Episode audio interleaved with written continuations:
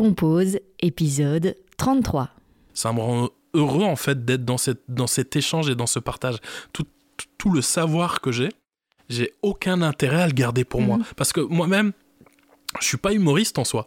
J'ai fait de la scène, j'ai fait du stand-up, je travaille dans le stand-up, j'ai bossé avec plein d'artistes, mais mon objectif, c'est pas de me mettre moi en lumière sur scène. Le public, euh, quand il vient des scènes ouvertes et que je suis présentateur, ou, je m'en fiche complètement qu'ils retiennent mon nom, qu'ils viennent me suivre sur Instagram. C'est vraiment, je suis là en tant que présentateur, donc mon rôle, c'est de mettre les artistes en valeur. Mhm. Et moi, ce sont les artistes que j'ai envie de mettre en valeur, que j'ai envie d'accompagner pour quoi ils puissent donner vraiment le meilleur d'eux-mêmes sur scène. Ouais. Donc c'est juste ça, c'est jamais être dans le partage. Cette semaine, je suis ravie de recevoir Bilal, le fondateur d'OpenMic.be, une plateforme qui propose des scènes ouvertes pour des artistes débutants dans le stand-up. Ensemble, on a parlé de ses débuts dans le milieu de l'humour, lui qui se destinait à la musique, du sentiment d'utilité qu'il a ressenti en devenant régisseur, de son boulot au Kings of Comedy Club à Bruxelles, des compétences qu'il a acquises au fil des années, de légitimité, de bienveillance, de l'Open Mic Academy, dont il est très fier, de transmission de savoir, de son rôle de MC. Je vous souhaite une très belle écoute. Merci Bilal d'être avec moi aujourd'hui sur Compose. Merci de me recevoir, je suis très honoré. Tu es donc euh, le fondateur de openmic.be. Oui, On va expliquer ce que c'est un peu plus tard, mais d'abord, je voudrais hum, venir sur euh, ton intérêt pour l'humour. En fait, comment, euh, d'où ça vient ton intérêt pour le stand-up et pour l'humour? D'où ça vient C'était pas volontaire à la base. Euh, initialement, euh, quand j'étais gamin, je voulais faire la musique et donc j'ai voulu aller vers des études qui m'amèneraient à être ingénieur du son. J'ai pas réussi à intégrer les études que je voulais en tant qu'ingénieur du son, donc je me suis lancé en tant que régisseur en me disant que j'allais bosser sur plein de concerts et tout. Et finalement, non, quand j'ai commencé à bosser en tant que régisseur, j'ai commencé directement à bosser sur des spectacles de comédie, sur du stand-up euh, il y a déjà 12 ans et tout. Et en fait, j'ai appris à apprécier cette discipline et je suis resté dedans depuis. Donc, c'est pas quelque chose que tu regardais, que tu suivais, que tu allais voir aussi sur scène avant? Non, pas du tout. Pas du tout. J'étais vraiment pas euh, client de ce genre euh, de, euh, d'expression artistique. Euh, j'ai regardé des vidéos sur YouTube avec le Jamel Comedy Club parce que c'était au début du Jamel Comedy Club. C'était la première saison, c'était l'essor et tout. Donc oui, là-dessus, euh, je regardais, on regardait entre potes, on se partageait les vidéos sur YouTube.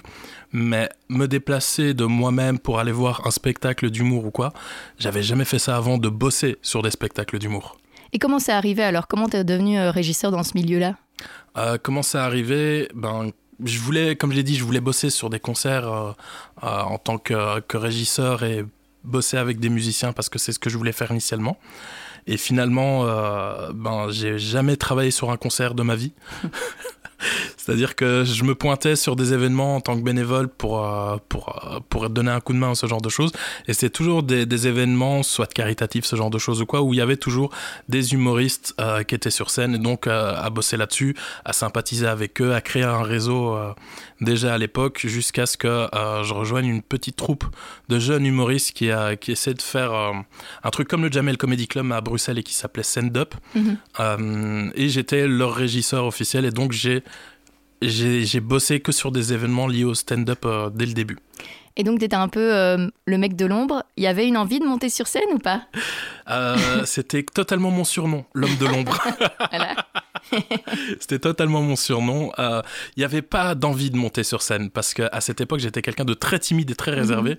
Euh, je me suis retrouvé sur scène deux, trois fois dans le cadre de- du, du spectacle, mais avec un rôle prédéfini où juste j'occupais le public le temps qu'un artiste aille se changer ou quoi. Donc c'était très court, mais c'était pas le focus n'était pas sur moi. Donc ça ne me dérangerait pas plus que ça d'être euh, d'être sur scène à ce moment-là. Mais l'envie de monter sur scène et de faire rire ou quoi, ça a jamais été une motivation. Mhm.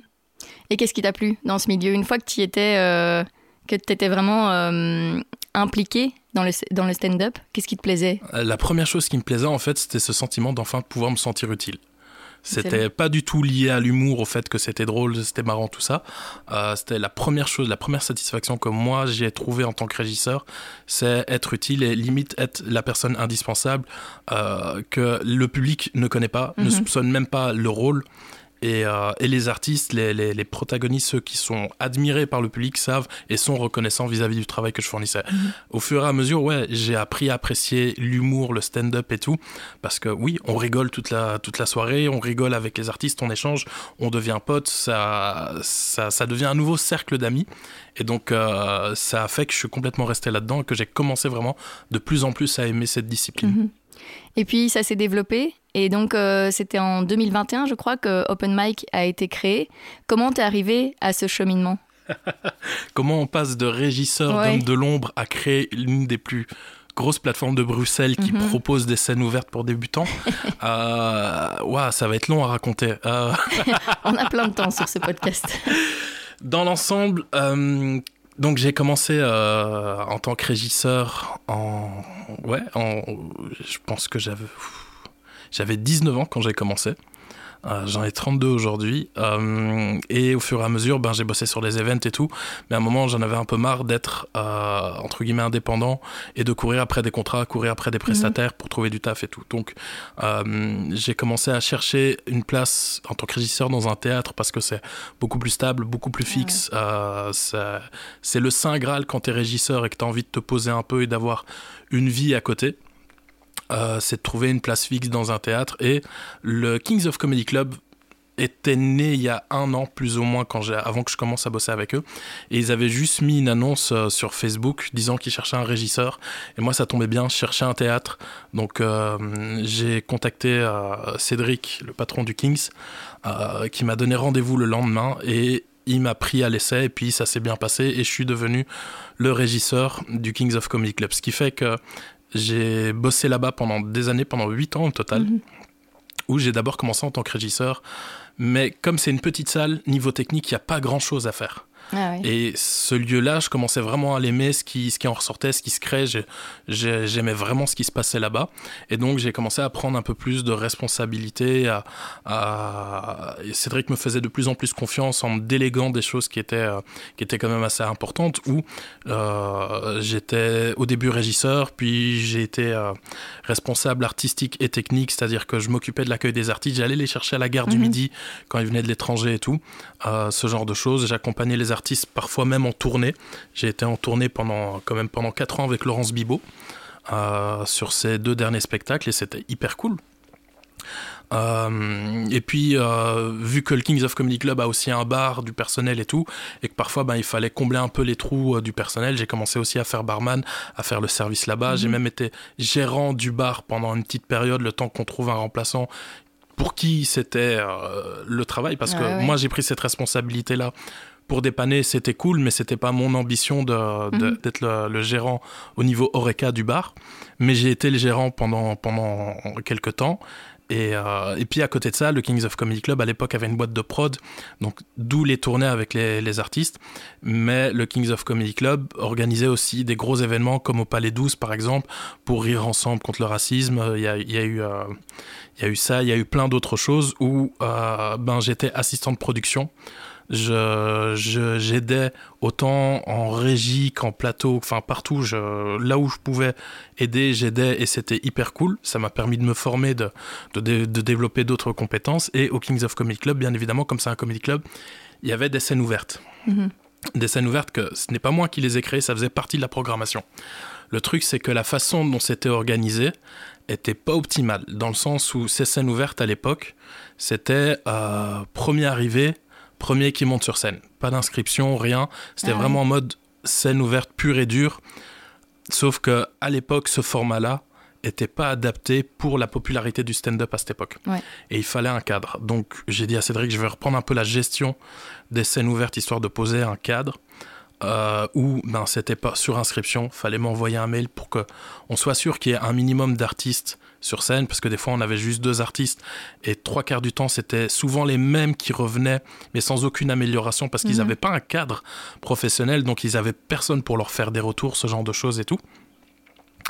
Donc euh, j'ai commencé à reprendre la gestion des scènes ouvertes. Il y en avait, euh, on en a fait pendant des années avec une régularité de deux par mois. Euh, et c'était cool, c'était vraiment très cool. au début, il n'y avait pas énormément de demandes Euh, donc j'avais quoi, une cinquantaine d'artistes qui m'envoyaient des mails et moi j'avais mon tableau Excel et, euh, et je pouvais dire voilà, telle date, telle date, j'ai des places, est-ce que ça Mhm. te tente? Oui, non, voilà.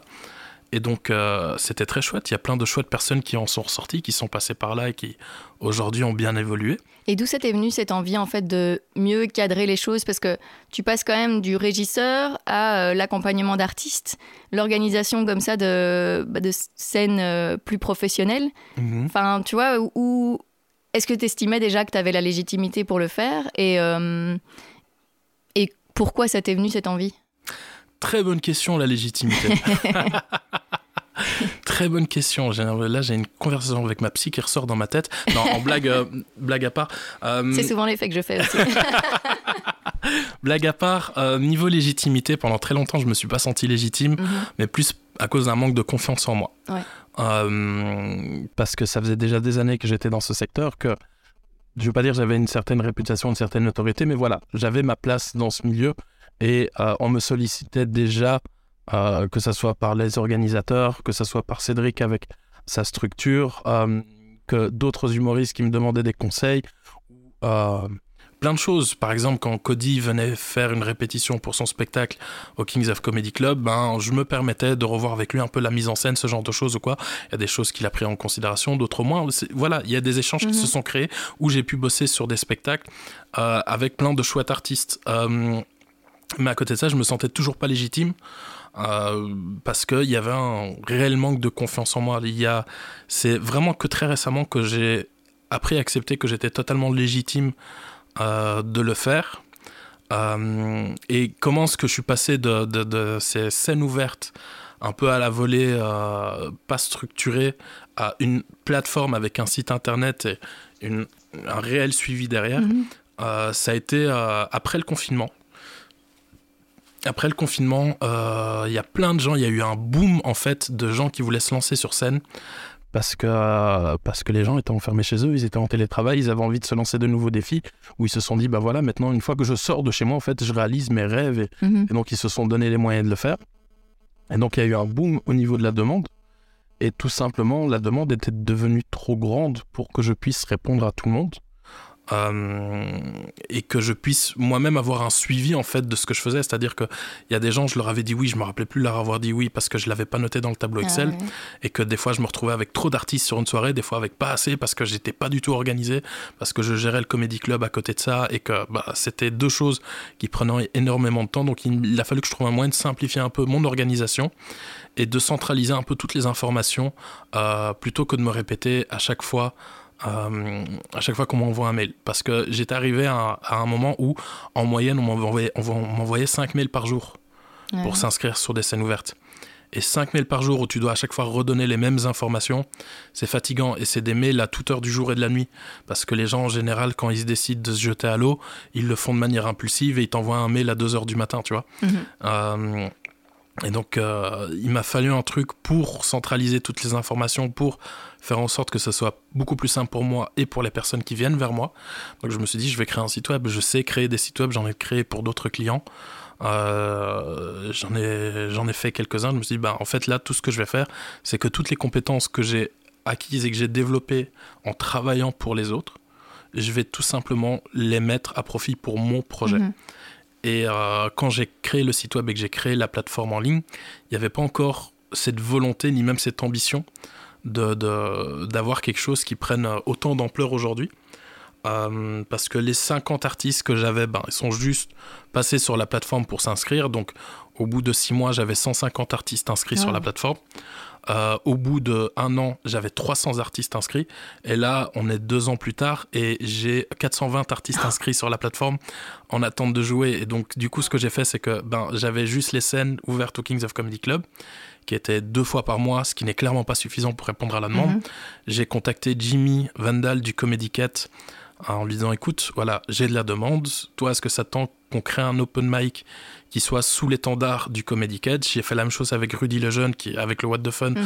en lui disant écoute, voilà, j'ai de la demande. Est-ce que toi, ça te tente d'avoir un open mic sous l'étendard du What the Fun?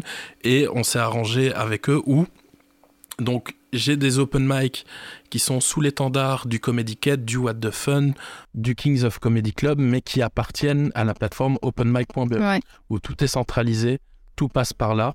Et juste pourquoi ces étendards différents?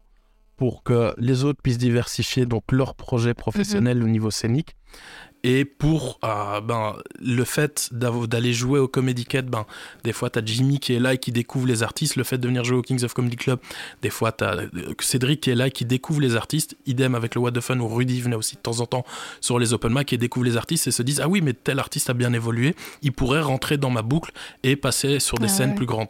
Donc ça, ça devenait pas un casting, mais ça devenait une opportunité en plus de pouvoir venir s'entraîner et s'améliorer et de montrer son travail aux personnes qui ont euh, les, capacités de les faire passer à un niveau plus grand. Et donc c'était ça l'intérêt de créer donc des open mic euh, avec euh, avec les différentes structures qui sont en place. Il y a toujours cette volonté de faire la même chose avec le Yurir et mhm. Yuri Garfinkel, avec qui on discute occasionnellement de ça et de voir où est-ce qu'on peut faire ça. et la demande a monté, elle a tellement monté que ces différents open mic, on a dû faire plusieurs séances sur la même journée. C'est-à-dire qu'au Kings of Comedy Club, c'est toujours un dimanche sur deux, mais j'ai trois séances. Ah J'en ai une à 17h, une à 19h et une à 21h. Au Comedy Cat, c'est tous les mardis. Euh, et il y a deux séances, une à 19h, une à 21h. Et sur chaque séance, euh, sur le site internet, il y a tellement de demandes que je suis sur une moyenne de 40 demandes d'inscription pour 6 places sur scène. Et c'est très dur de faire un choix, d'essayer de faire jouer tout le monde. Et, et voilà, donc avec le temps, c'est pas moi qui ai fait grandir le projet, c'est vraiment la demande qui a fait en sorte mhm. que le projet grandisse. Et là où j'ai commencé à me sentir légitime dans ce que je faisais, c'est que quand j'ai commencé à créer tout ça, euh, j'ai réalisé que en fait, personne d'autre aurait pu le faire mieux que moi. Pourquoi? Parce que je crée déjà des scènes ouvertes. Ça fait des années que je suis dans ce secteur. Euh, que moi, ce que j'aime, c'est travailler dans un cadre où tout le monde se sent respecté, où il y a énormément de bienveillance. La façon dont je travaille avec les artistes, c'est la façon dont j'apprécie qu'on travaille avec moi. Donc il y a énormément de bienveillance et je sais du coup de par les retours des artistes, mhm. parce qu'il y a aussi cette validation extérieure qui se fait, qui, qui, qui, nous, qui, me fait sentir un peu plus légitime par le retour des artistes et par ce que j'ai créé et le fait de réaliser en fait que, mais en fait, tu as créé un truc énorme. Bah là, oui, je me sens légitime et donc du coup, je me dis, ok, je vais faire grandir ce truc mhm. parce qu'il y a plein de choses en fait qui peuvent en découler et qui sont nécessaires à l'heure d'aujourd'hui pour les artistes. Et ton envie, c'est vraiment de proposer ces scènes ouvertes dans des lieux déjà existants? Pourquoi il n'y a pas l'envie de hum, créer peut-être euh, ton comédie club, mais juste euh, justement euh, open mic quoi? C'est une question qu'on m'a déjà posée. Et pour avoir bossé dans un comédie club pendant 8 ans, je sais toute la charge de travail ah que ça implique. Donc il y a déjà ça qui me refroidit. Et à côté de ça, il y a déjà énormément de choses qui se font avec des personnes tout aussi bienveillantes que moi mhm. qui, qui, qui, le font. Et j'ai aucun intérêt, en fait, à être un concurrent de plus sur le marché à ce niveau-là des scènes. Il y en a, le Kings of Comedy Club organise des plateaux, le Comedy Cat organise plein de plateaux, le What the Fun organise mhm. plein de plateaux, le Yuri organise plein de plateaux, et plus tous ceux qui lancent leurs propres opportunités, qui créent des petits plateaux à côté, à gauche, à droite. Le Comedy Spot organise aussi des plateaux, donc des scènes où les artistes peuvent jouer. Il y en a déjà plein. Et moi, personnellement, j'aurais aucune plus-value euh, à, venir m'intégrer dans ce cursus-là. Euh, alors que l'idée, ce serait de, pouvoir permettre aux artistes d'accéder à tout ça. Mhm. Ce qui fait que, bah, en fait, je m'isolerais, c'est-à-dire que les artistes viendraient sur mes open mic, mais ils feront partie de des scènes qui vont en découler, des plus gros plateaux ou quoi, alors que dans l'idée, ce serait de permettre aux artistes de venir s'entraîner mhm. sur les open mic et s'améliorer, parce que c'est vraiment l'idée, c'est de permettre aux artistes de de tester, de venir vivre un beat sur scène, mais de la manière la plus confortable possible mhm. pour pouvoir s'améliorer, tenir compte de ce qui n'a pas été, pour avoir le niveau suffisant pour aller jouer sur des plus gros plateaux. Et via euh, ben, mes open mic, ils peuvent accéder à ces plus gros plateaux. Parce que le truc qui se fait du coup aujourd'hui, c'est que euh, quand les différents... Euh, organisateurs de soirées euh, font, cherchent un peu des artistes ou quoi pour leur soirée, ben, ils n'hésitent pas à venir me demander tiens, est-ce que tu as des nouveaux noms, des personnes qui sortent un peu du lot, qui ont un peu le niveau euh, pour, euh, pour accéder à, ces soirées-là Et moi, j'ai ma liste d'artistes où mhm. je note un peu l'évolution de chacun, quels sont les défauts, quelles sont les faiblesses, mais aussi quels sont les points forts. et je veux pas dire c'est moi qui décide de s'ils ont le niveau pour être sur ces soirées-là, mais mon avis compte quand même un minimum euh, dans leurs décisions. Et, euh, et, ça a permis à plein d'artistes d'évoluer et d'accéder à plein de choses. Mhm. Donc, créer mon propre comédie club ou ma propre structure qui crée de gros plateaux, j'ai pas l'intérêt. J'ai préféré mettre l'accent plus sur le côté apprentissage et mhm. académique de, du stand-up parce que ça, ça manquait vraiment. Euh, et de faire en sorte, au fur et à mesure, que l'open mic, être sur scène, sur une scène ouverte, sur une de mes open mic, c'est juste euh, l'aboutissement d'un travail qui est fait en amont. Et donc là, euh, il y a un nouveau site internet qui est openmic.academy où il y a des formations en ligne liées au stand-up que j'ai créé euh, et qui ont découlé d'ateliers que j'ai fait avec plein d'artistes. Et donc l'idée, c'est vraiment de permettre aux artistes d'avoir plein d'outils euh, il y a des trucs qui sont gratuits, il y a des trucs qui sont payants, ça dépend de la charge de travail qui a été mis derrière. Euh, qui, ils ont plein d'outils, plein de réponses à leurs questions où ils peuvent se perfectionner, déjà avoir une bonne base de travail mhm. et ensuite venir aux open mic pour mettre en pratique ce travail et une fois qu'ils ont acquis ces compétences de pouvoir être sur des plateaux plus gros. Ouais, j'allais justement y venir à l'académie. Euh, donc, tu l'as créé entièrement en ligne. Mhm. C'est hum, pour permettre une certaine liberté ben, pour toi, mais aussi pour les personnes qui vont suivre les formations, justement Complètement, parce que ces deux dernières années aussi, parallèlement aux open mics, ce que j'ai fait, c'est que j'ai fait des ateliers d'initiation aux open mics euh, où les gens venaient, c'était en présentiel et tout. Euh, c'était très chouette. L'échange en présentiel est clairement bien meilleur que l'échange en ligne. Là-dessus, je, suis totalement d'accord avec ça. Mais il y a plein de facteurs qui faisaient que euh, c'était pas tout le temps possible. Mhm. Euh, et de même là, j'étais pas totalement capable de répondre à la demande. Pourquoi? Parce que d'une part, il fallait que moi je sois disponible et avec six séances d'open mic par semaine, niveau disponibilité, c'est compliqué. Mhm. Il fallait aussi que les gens soient disponibles parce que tous ceux qui viennent se lancer sur scène, ce sont pas des gens qui, euh, qui, qui enfin, pardon, c'est des gens qui ont déjà une vie, qui ont déjà un travail, qui ont des responsabilités, donc ils doivent se libérer euh, à un moment spécifique. C'est toute une organisation mhm. pour eux. Donc voilà, il y a ce facteur temps qui bloquait. Euh, il y a, ouais, je l'ai dit, moi, il faut que je sois disponible. Donc, du coup, j'ai créé quelques ateliers pour euh, en retirer absolument tout ce qu'il fallait retirer. Donc, euh, j'avais la base de, de, matière à leur enseigner et je mettais énormément l'accès sur la séance questions-réponses et que je renotais, que j'enregistrais même pour voir un peu quelles étaient les demandes principales qui revenaient de la part des artistes, quelles étaient les premières questions qui se posaient, pour au fur et à mesure créer un format en ligne qui répond à vraiment 90% des questions et qui, avec cet outil-là, leur permettent en fait d'éviter leurs 20 premiers bids sur scène. Ah, Donc c'est vraiment le but, c'est avec cette formation-là qui est Stand Up Starter Pack, c'est avoir plein d'astuces de travail, plein de réponses à leurs questions, plein de, de raisonnements auxquels ils ne pensent pas forcément. Pourquoi Parce qu'ils n'ont pas encore l'occasion d'essayer et de découvrir ce qui fonctionne, ce qui ne mhm. fonctionne pas.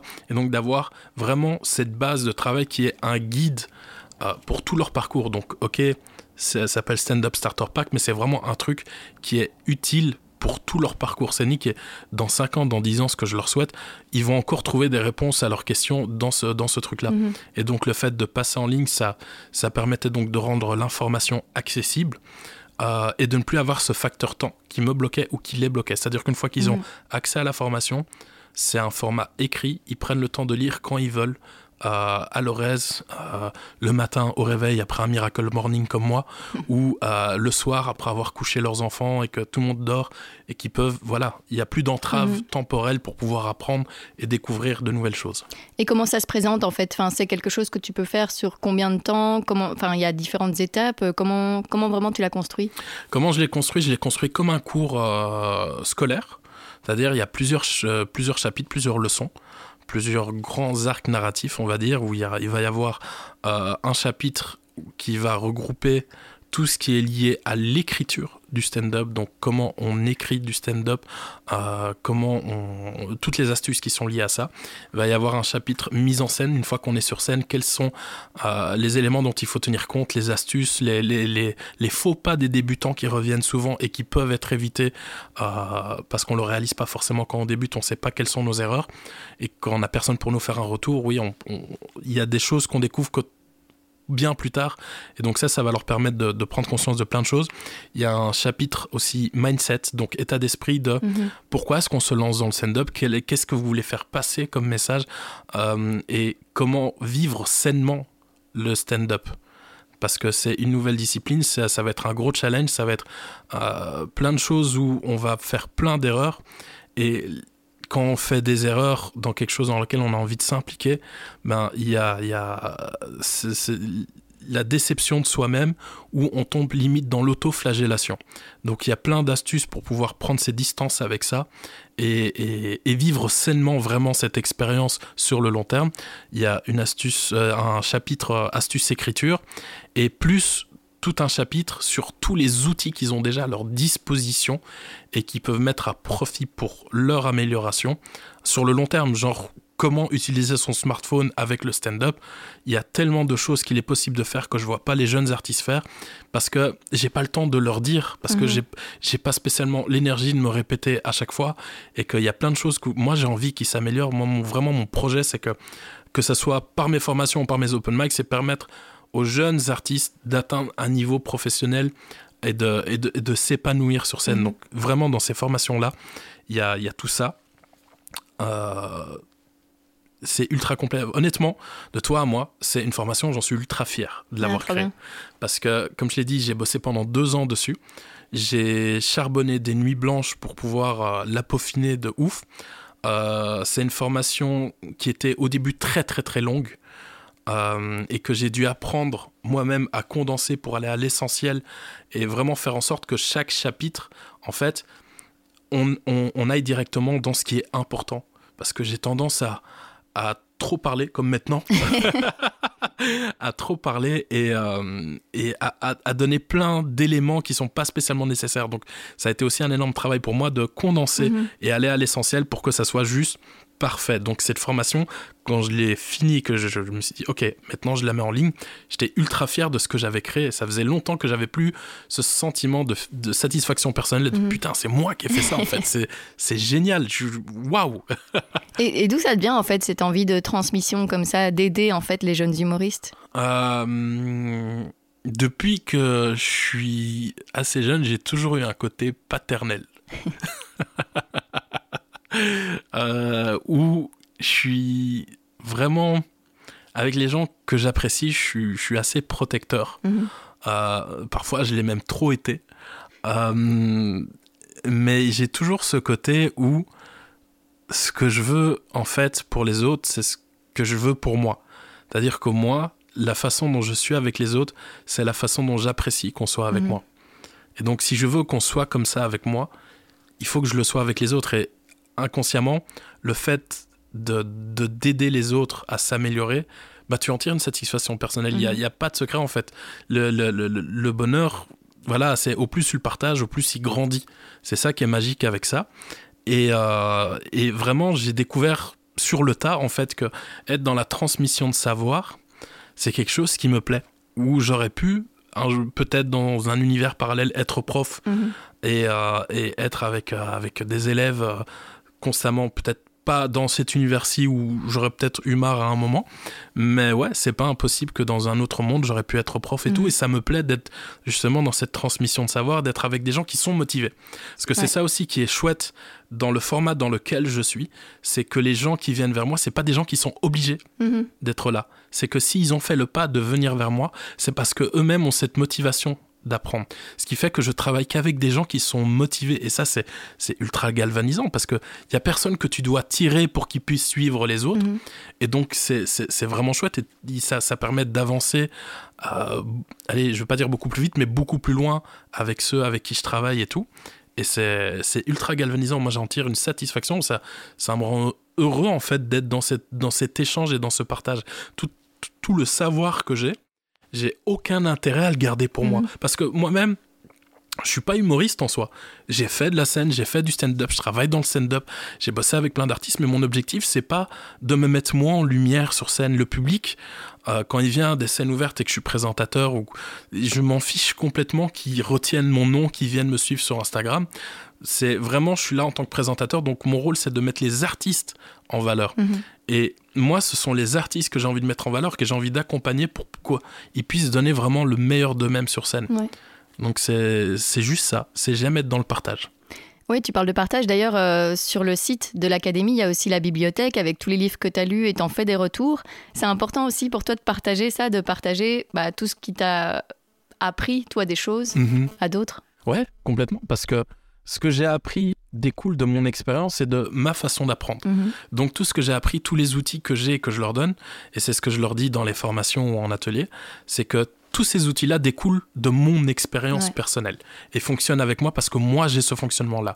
Je comprends comment fonctionne mon cerveau, mais je comprends pas comment fonctionne le tien. Mhm. Donc je vais te donner des outils qui m'ont permis de, de dompter mon cerveau et de booster ma mémoire, mais peut-être que ces outils-là sont pas adaptés à ta façon d'apprendre. Mhm. Et donc, ce que je leur dis, c'est voilà, je vais vous mettre des outils à disposition. Ces outils découlent d'une expérience euh, sur plusieurs années. C'est vraiment le slogan du titre, c'est l'expérience mise à votre disposition. C'est mon expérience, elle est mise à votre disposition, mais cette expérience, elle découle de mon vécu et de qui je suis moi. Donc, je vais vous donner une base pour que vous ayez les outils pour développer les vôtres, votre Mhm. expérience et vos outils. Et donc, dites-vous bien que s'il y a des outils que je vous ai donnés qui ne fonctionnent pas avec vous, ça ne veut pas dire que vous êtes nul. Non, loin de là. Ça veut juste dire que vous avez besoin de quelque chose de différent. Et donc, pour pouvoir aller à la source de comment trouver ses propres outils, autant mettre à disposition tous les bouquins que moi j'ai lus. Parce que Mhm. pour former les autres, oui, je me suis formé pour être sûr que l'apprentissage que je leur donne soit le plus complet possible. Donc, tous les livres que j'ai lus, euh, je, les mets à disposition. Renseignez-vous. Il y a, The Comedy Bible de Judy Carter qui est euh, une mine d'or d'informations euh, et qui est vraiment très très chouette. Où en soi, ce livre-là, honnêtement, est déjà suffisant pour acquérir une bonne base. C'est juste que moi, les formations que j'ai faites, c'est que oui, j'ai repris une partie de travail que- qu'il y a dans le livre et je l'ai adapté à mon expérience et adapté au stand-up en Belgique et en francophonie. Parce que ce livre-là, bah oui, c'est pour euh, stand-up à l'américaine, Mhm. euh, avec des stand-uppers américains et tout. C'est très cool, c'est de ça qu'on s'inspire. Mais qu'en est-il de ici? Parce qu'on a notre propre identité euh, scénique euh, en francophonie et c'est ça qui, est- qui était, qui était intéressant à exploiter, c'est comment développer nous cette, cette identité et, et la faire prospérer. Ouais. Et donc idem pour les autres livres, que ce soit, il y a beaucoup de livres sur le développement personnel. Pourquoi? Parce que moi c'est un truc qui m'a aidé à me développer Mhm. euh, de manière scénique et même dans, dans mon entreprise parce que cette plateforme c'est devenu une entreprise. Beaucoup de livres sur le développement personnel pour apprendre à, à- à dompter son stress, à, à dompter euh, sa mémoire, ce genre de choses et tout, où il y a plein d'outils qui sont ultra efficaces pour capter un public, pour garder l'attention d'un public sur, Mhm. euh, voilà, avoir peur de prendre la parole en public. Ok, il y a des bouquins pour ça, il y a plein d'outils que vous pourrez développer vous-même en fait. Et donc je vous donne juste les bases avec cette bibliothèque de bouquins que j'ai lus. Il y a d'autres livres qui vont arriver parce que je suis encore en train de lire d'autres bouquins. Et personnellement, je vois pas l'intérêt en fait de les priver de cette mine d'informations. Mhm. Elle ne m'appartient pas. Je l'ai utilisée. Et le but, c'est que, comme j'ai dit, eux puissent évoluer, autant leur mettre aussi ça à disposition. Ça t'a pris beaucoup de temps de- d'apprendre à connaître comment ton cerveau fonctionne, comment ta mémoire fonctionne euh. Euh, ça m'a pris le temps d'un livre audio. C'est-à-dire que euh, il y a Fabien Olicard, qui est mentaliste, youtubeur, euh, que j'apprécie énormément son contenu donc euh, sur YouTube, qui a écrit un livre, euh, qui a coécrit un livre avec un médecin sur la mémoire et le fonctionnement du cerveau. Et donc ça, je l'ai écouté en livre audio. Et je sais pas combien de temps ça m'a pris parce que je l'écoutais de manière morcelée mais ça m'a permis de comprendre plein de choses sur comment mon cerveau fonctionnait. Parce que dans le livre, ben, tu développes des outils pour pouvoir dompter un peu la mémoire, ton cerveau et tout. Et tu comprends de toi-même, en fait, en écoutant, ah mais tiens, en fait, mon cerveau, à moi, il fonctionne comme ça. Mhm. Parce qu'ils expliquent vraiment tous les aspects du cerveau euh, au niveau de la mémoire et comment est-ce que ça fonctionne et tout. Et donc, tu, tu te rappelles de quand tu étudiais euh, pour les cours et tout. Tu dis, mais moi, en fait, moi, c'est ça qui fonctionnait. Donc, c'est là-dessus que je dois accentuer mon apprentissage pour quand je dois mémoriser quelque chose. Et euh, ça m'a pris, je veux dire, aller plus ou moins un an pour vraiment comprendre parfaitement comment fonctionne ma mémoire et comment l'exploiter au maximum. Excellent. Et donc, en plus de, de Open Mic, tu es aussi euh, MC, donc maître de cérémonie euh, de plateau de stand-up. Déjà, comment c'est arrivé ça? Comment tu es devenu MC Comment t'es, es monté sur scène pour la première fois dans ce rôle-là? Euh, Comment je suis monté sur scène? Ben, C'était au Kings of Comedy Club. À la base, c'était pas du tout l'objectif.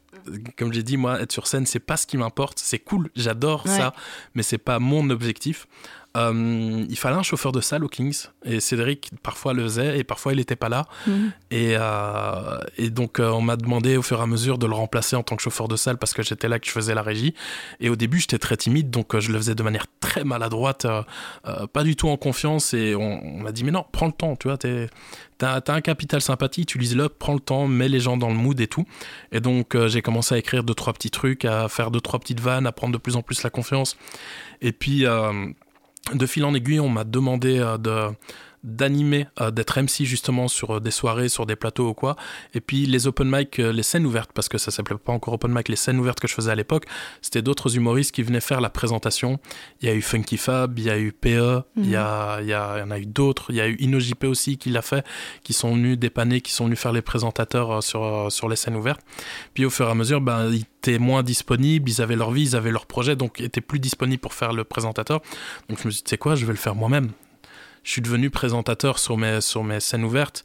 Euh, et je le faisais de manière très très nulle, mais chaotique.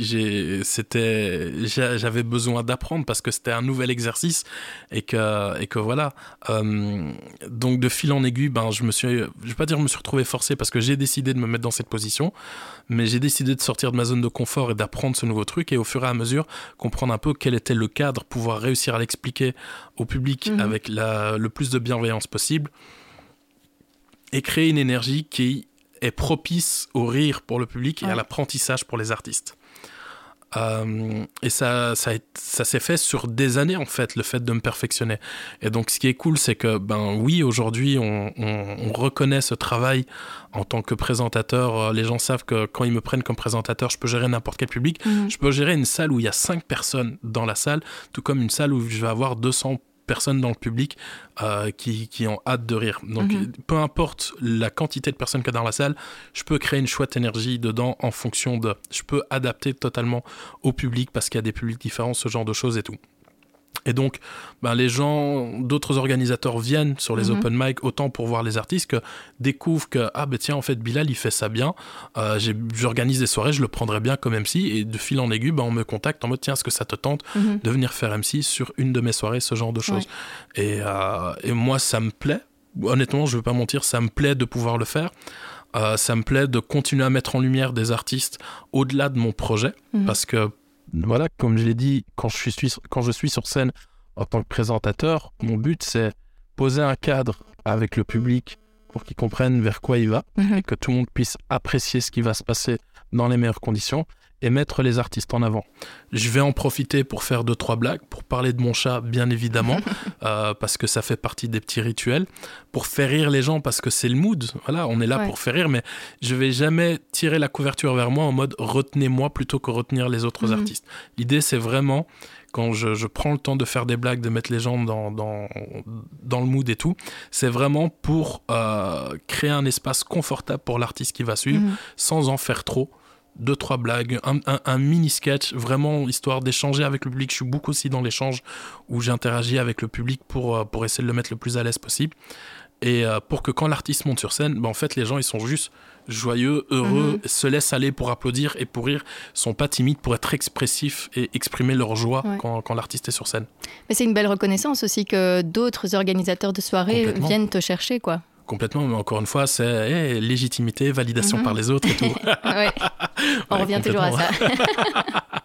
tu disais que l'open mic, c'était devenu euh, bah, ton entreprise. Mhm. Euh, plus tôt, tu disais que voilà, tu n'avais plus envie d'être indépendant parce que les contrats, c'était difficile à trouver, etc., en tant que régisseur.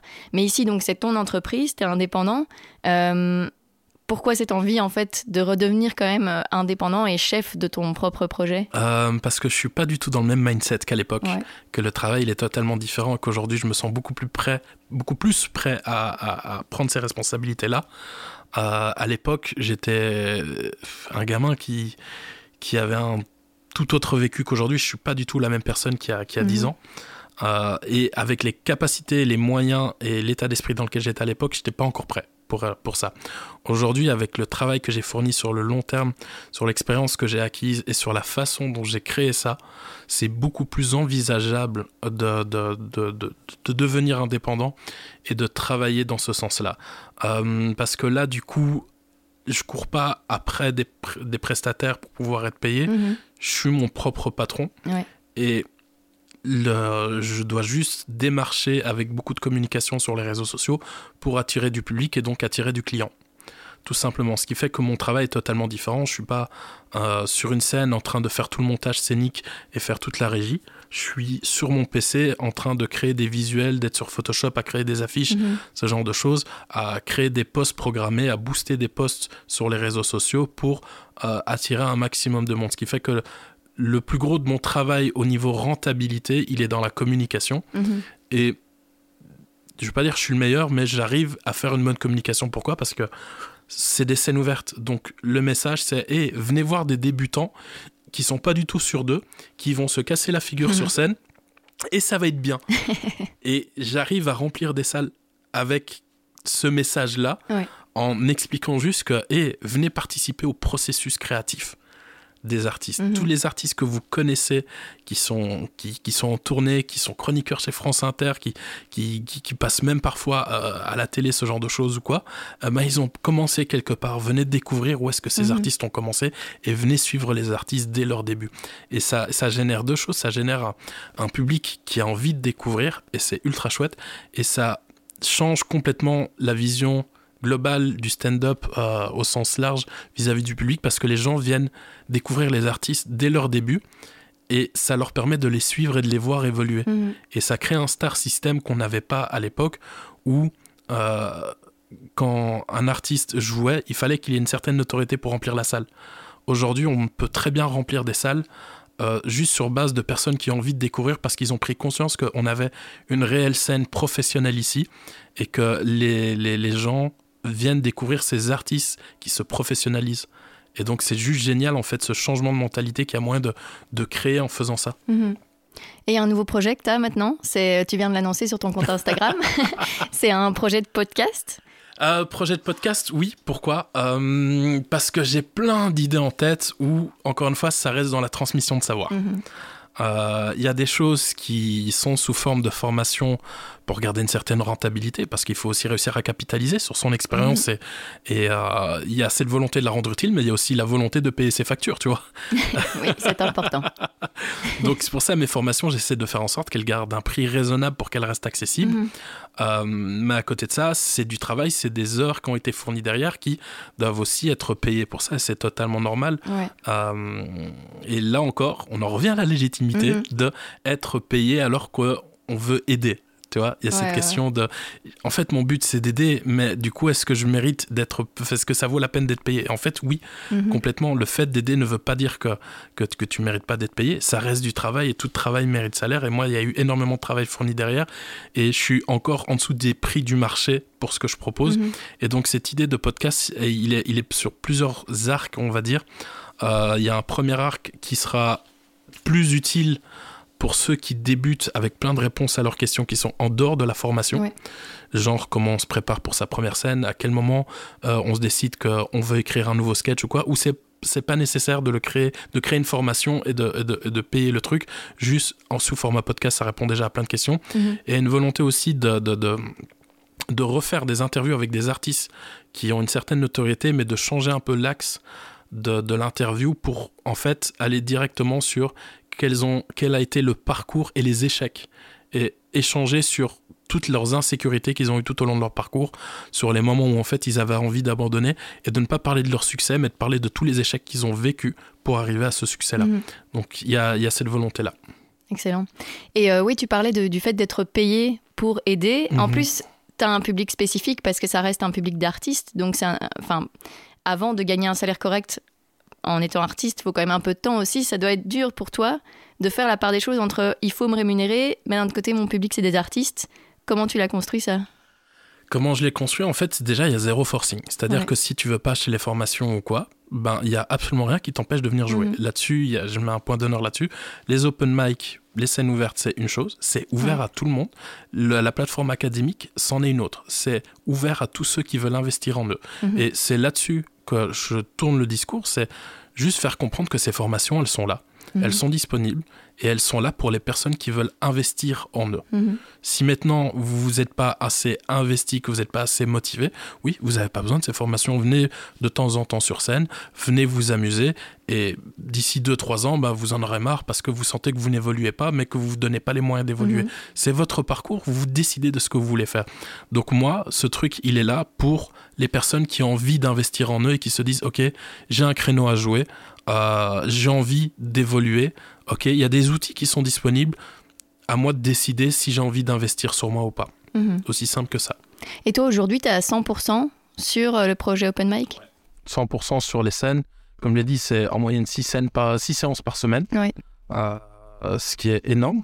Et euh, avec cette volonté donc de, de, construire ce nouveau podcast qui va autour, l'idée sur le long terme, ce serait de commencer à déléguer les scènes à d'autres présentateurs mhm. qui arrivent à créer la même ambiance que j'arrive à créer en tenant compte que ça va être des débutants, ce genre de choses et tout, qui puissent accueillir les artistes, répondre à leurs premières mhm. questions et potentiellement aussi peut-être leur faire un retour comme je leur fais avec énormément de bienveillance. Euh, et donc de déléguer pour que ça tourne euh, très bien. Et ça tourne déjà suffisamment voilà, il faut juste que je trouve quelqu'un qui reprenne ce poste-là pour que je puisse mettre cette énergie-là dans autre chose et de me concentrer sur cette nouvelle plateforme académique et ce nouveau podcast et tous les nouveaux projets qui en découleront mhm. euh, pour faire évoluer ça parce que au niveau du business plan, juste openmac.be, les scènes ouvertes, c'est pas très rentable. Mhm. C'est jamais au-delà de 5 euros l'entrée pour le public. Et voilà, avec toutes les charges, tout ce qu'il y a derrière, c'est vraiment pas rentable du tout la, plateforme académique s'inscrit dans un business plan qui est beaucoup plus gros où le format en ligne me permet de toucher beaucoup plus de monde mhm. et d'aller partout dans toute la francophonie.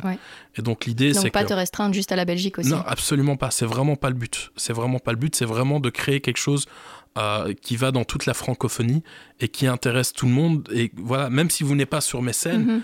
vous avez quand même cette base d'outils qui va vous être utile pour les scènes sur lesquelles vous allez aller.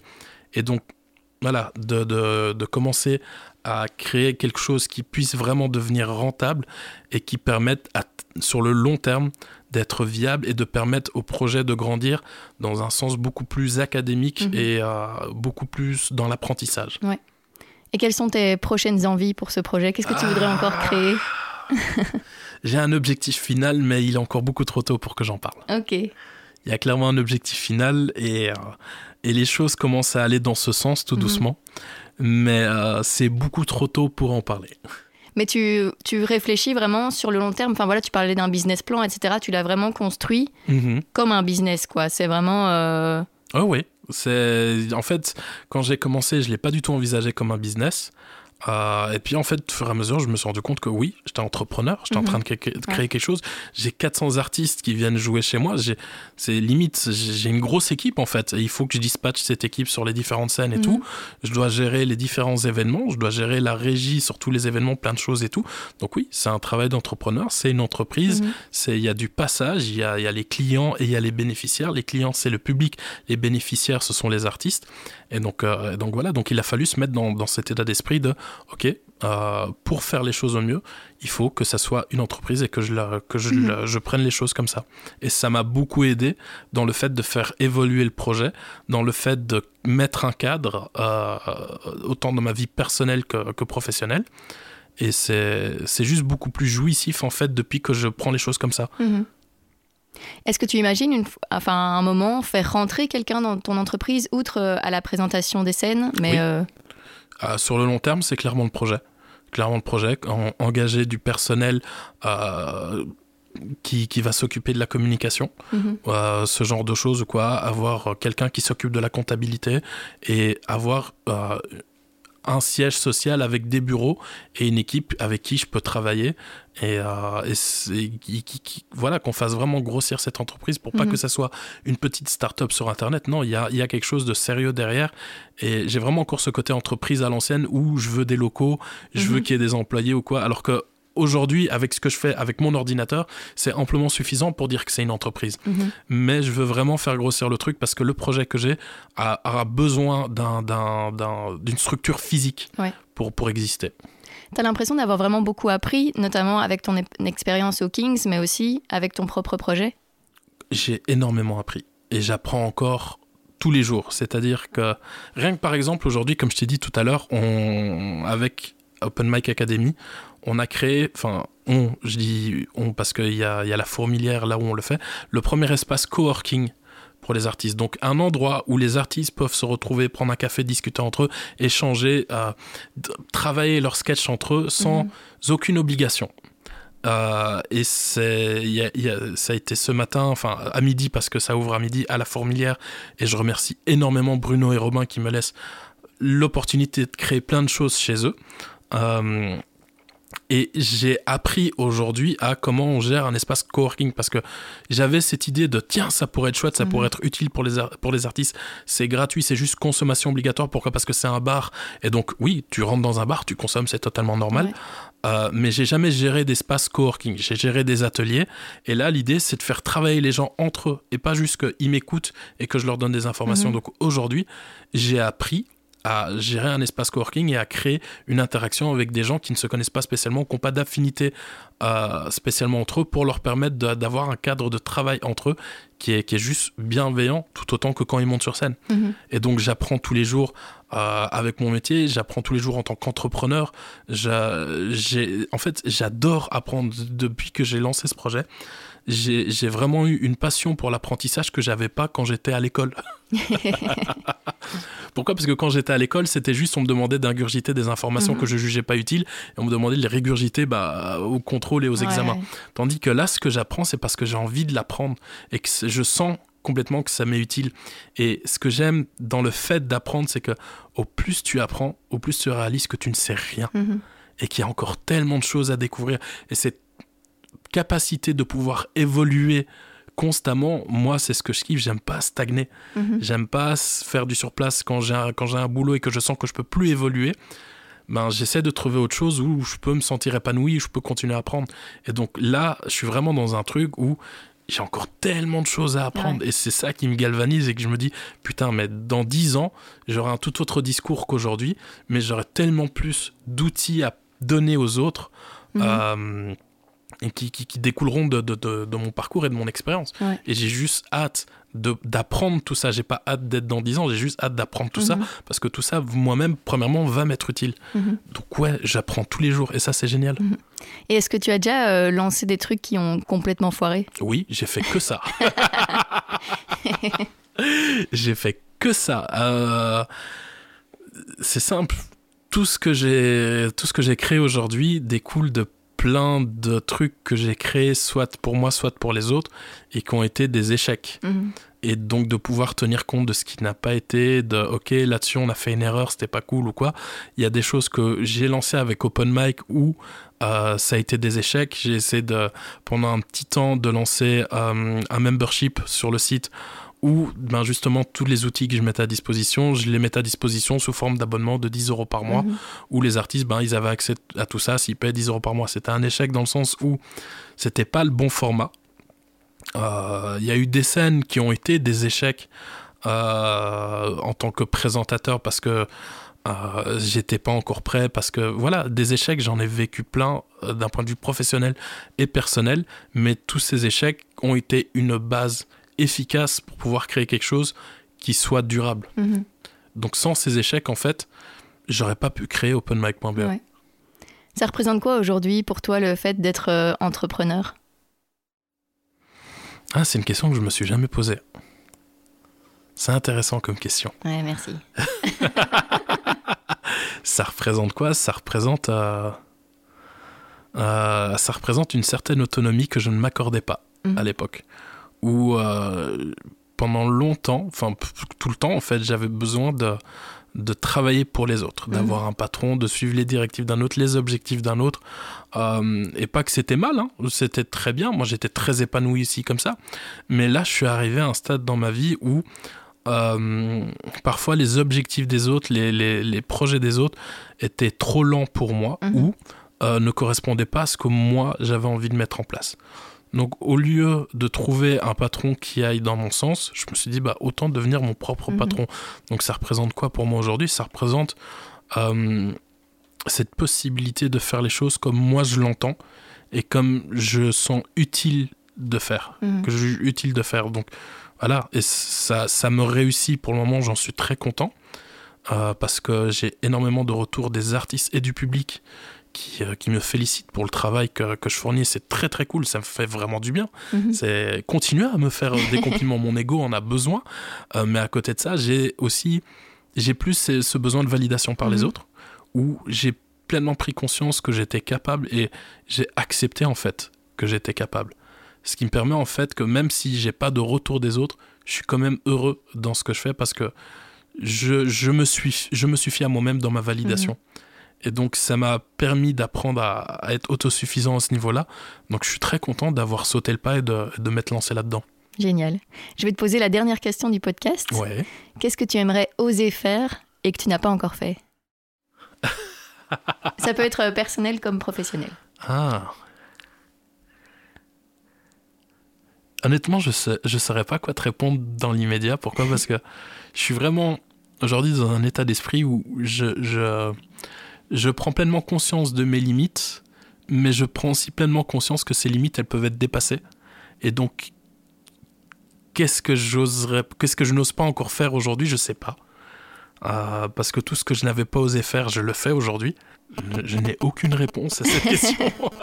Mais tant mieux, ça peut être que tu oses, euh, tout simplement. Ouais, pour le moment, c'est ça le truc, c'est que pour le moment, j'ose. C'est vraiment, ben, j'ai envie de faire un truc. Ah là, euh, créer un espace coworking, c'était une idée. Je me dis, au lieu d'attendre que quelqu'un d'autre le fasse, mm fais-le en fait voilà, ose le faire. Peut-être que ça va être un flop, peut-être qu'il ne va pas y avoir de réponse. J'ai lancé les inscriptions sur le site internet. J'ai eu 10 inscrits sur la première et j'avais mis une jauge à 15. C'est très bien, on a mhm. atteint les deux tiers, c'est génial. J'ai voulu créer des webinaires, des webinaires pardon, où, euh, où on travaillait le mindset des artistes pendant une heure. J'avais jamais fait de webinaire avant, c'est pas grave. T'as le truc, t'as la matière, ose, fais-le, mhm. lance des inscriptions. Et j'ai eu plein de gens. Et donc, vraiment, j'ai plus ce truc de je n'ose pas c'est ça fait plus partie de moi ça. Bah, c'est parfait. merci beaucoup. Avec plaisir, merci de m'avoir reçu. Merci Bilal d'avoir accepté mon invitation. Je vous mets quelques liens pour le suivre dans les notes de cet épisode. J'espère qu'il vous a plu. Alors si c'est le cas, n'hésitez pas à laisser des étoiles sur Apple Podcast et Spotify et à vous abonner à Compose sur Instagram, Facebook et Twitter. Vous pouvez aussi m'aider à développer ce projet en le soutenant financièrement via Patreon et Utip. Tous les liens sont dans les notes. On se retrouve dans deux semaines pour un nouvel épisode.